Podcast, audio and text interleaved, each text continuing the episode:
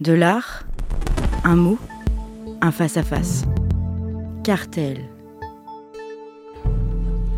Nous avons parlé de percolation dans Cartel.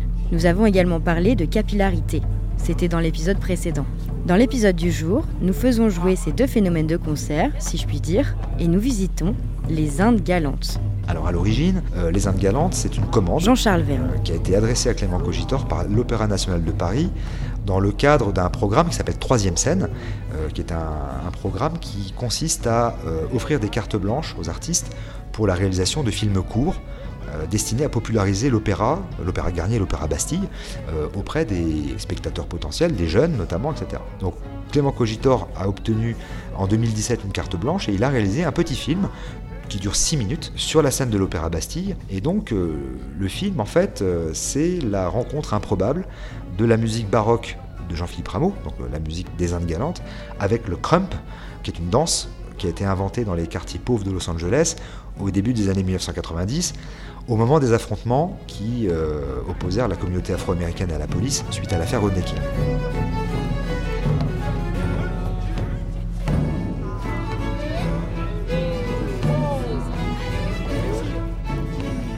L'inventeur du crump, en tout cas le précurseur du crump, euh, était un, ancien dealer euh, reconverti en éducateur et en clown qui s'appelle euh, Thomas Johnson. Et Thomas Johnson a créé une danse qu'il a appelée le clown dancing pour animer les goûters d'anniversaire des enfants du ghetto.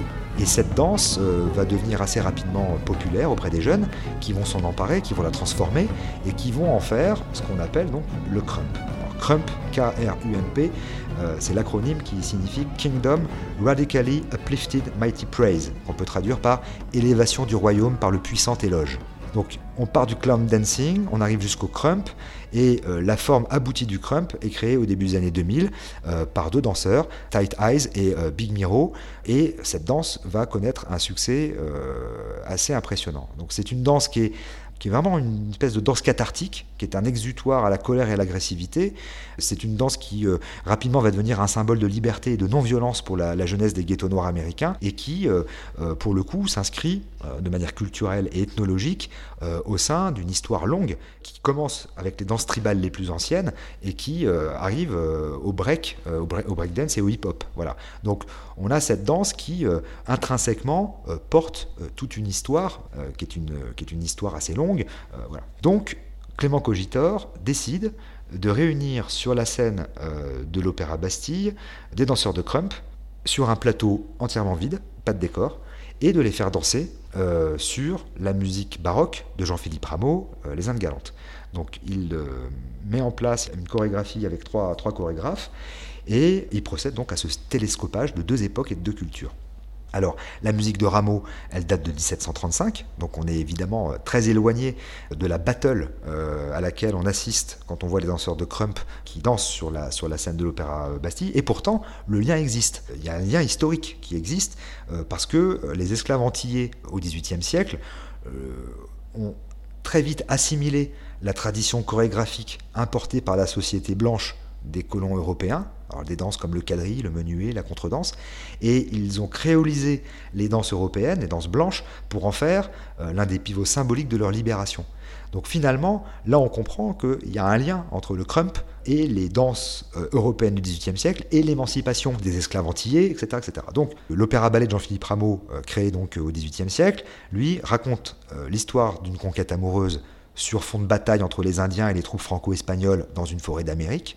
Et euh, Clément Cogitor, donc, euh, euh, avec son adaptation des Indes galantes, provoque vraiment une somme de rencontres, une rencontre entre l'archaïsme tribal avec l'émancipation politique, rencontre de la musique raffinée d'une société aristocratique insouciante de la paupérisation des minorités en soulèvement, rencontre des corps qui s'affrontent lors d'une battle sur la scène de l'Opéra Bastille.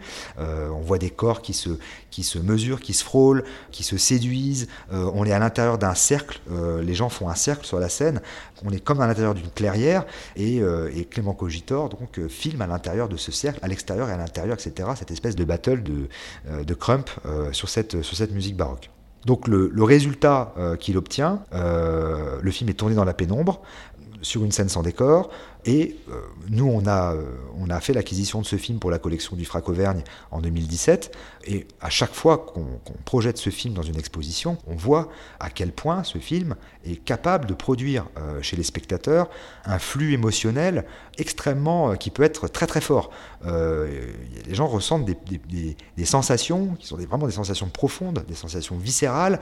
On a des gens qui sont, nous disent, mais moi je suis venu 12 ou 13 fois voir l'expo uniquement pour revoir ce film, etc. Donc le film a été un immense succès dès sa diffusion, gigantesque succès.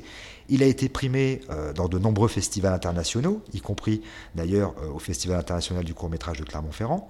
Euh, donc il est rentré dans la collection du Frac Auvergne, mais il est malgré tout librement diffusé sur Internet et sur les réseaux sociaux, et ça a donné lieu à une expansion virale vraiment sidérante. Donc il est devenu célèbre assez vite, aussi bien auprès des amateurs d'art contemporain que des danseurs de hip-hop des quartiers populaires, euh, qui se sont mis à imiter les chorégraphies dans la rue en diffusant du rameau euh, sur leur sound machine.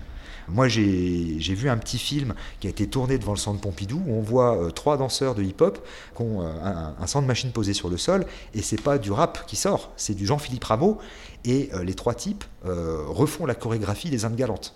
Voilà. Et moi, je connais quasiment pas d'exemples d'œuvres d'art qui comme ça, parviennent à sortir du musée et à se retrouver dans la rue. Parviennent à, euh, ruisseler littéralement euh, vers des cultures qui sont des cultures complètement différentes. Voilà. À chaque fois qu'on a diffusé le film dans des collèges ou dans des lycées, on a vu les collégiens et les lycéens euh, se mettre à hurler debout, déjà parce que la moitié d'entre eux avaient déjà vu le film sur les réseaux sociaux, et puis la moitié qui ne connaissait pas était complètement estomaquée en voyant cette danse. Voilà, donc c'est un film qui a eu énormément de succès, et devant un tel succès, l'Opéra national de Paris a demandé à Clément Cogitor d'aller plus loin et de mettre en scène l'intégralité de l'opéra euh, pour le plateau de l'Opéra Bastille. Alors, je précise, Cogitor, il n'est pas du tout metteur en scène d'opéra, il est cinéaste. Il a fait un long métrage qui s'appelle Ni le ciel ni la terre. Euh, il a fait euh, des installations pour des institutions dévolues à l'art contemporain. Il a fait des courts métrages, mais il n'a jamais mis en scène d'opéra. Il relève le défi et deux ans plus tard, en 2019, donc avec 20 danseurs, 20 chanteurs, un orchestre complet et euh, un décor et un dispositif scénique euh, extrêmement élaboré, il crée l'opéra Les Indes Galantes à l'Opéra Bastille. Immense succès populaire, critique mitigée en France de la part d'une presse qui euh, aime beaucoup l'artiste mais renacle euh, avec le fait qu'il puisse aller frayer avec d'autres domaines que celui de l'art contemporain. Là, on est exactement dans ce que j'avais déjà évoqué à propos de David Lynch. Euh, vous faites du cinéma, euh, faites pas de peinture s'il vous plaît. Vous restez là où vous êtes. voilà, encore une fois, choisis ton camp camarade.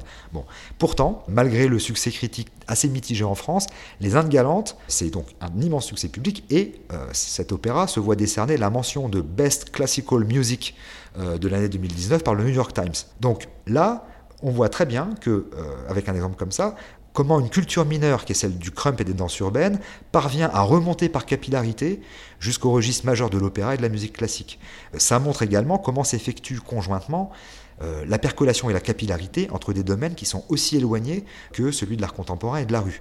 Euh, j'évoquais les danseurs de hip-hop hein, qui reprenaient euh, la chorégraphie dans la rue en dansant sur la musique de Jean-Philippe Rameau. Voilà.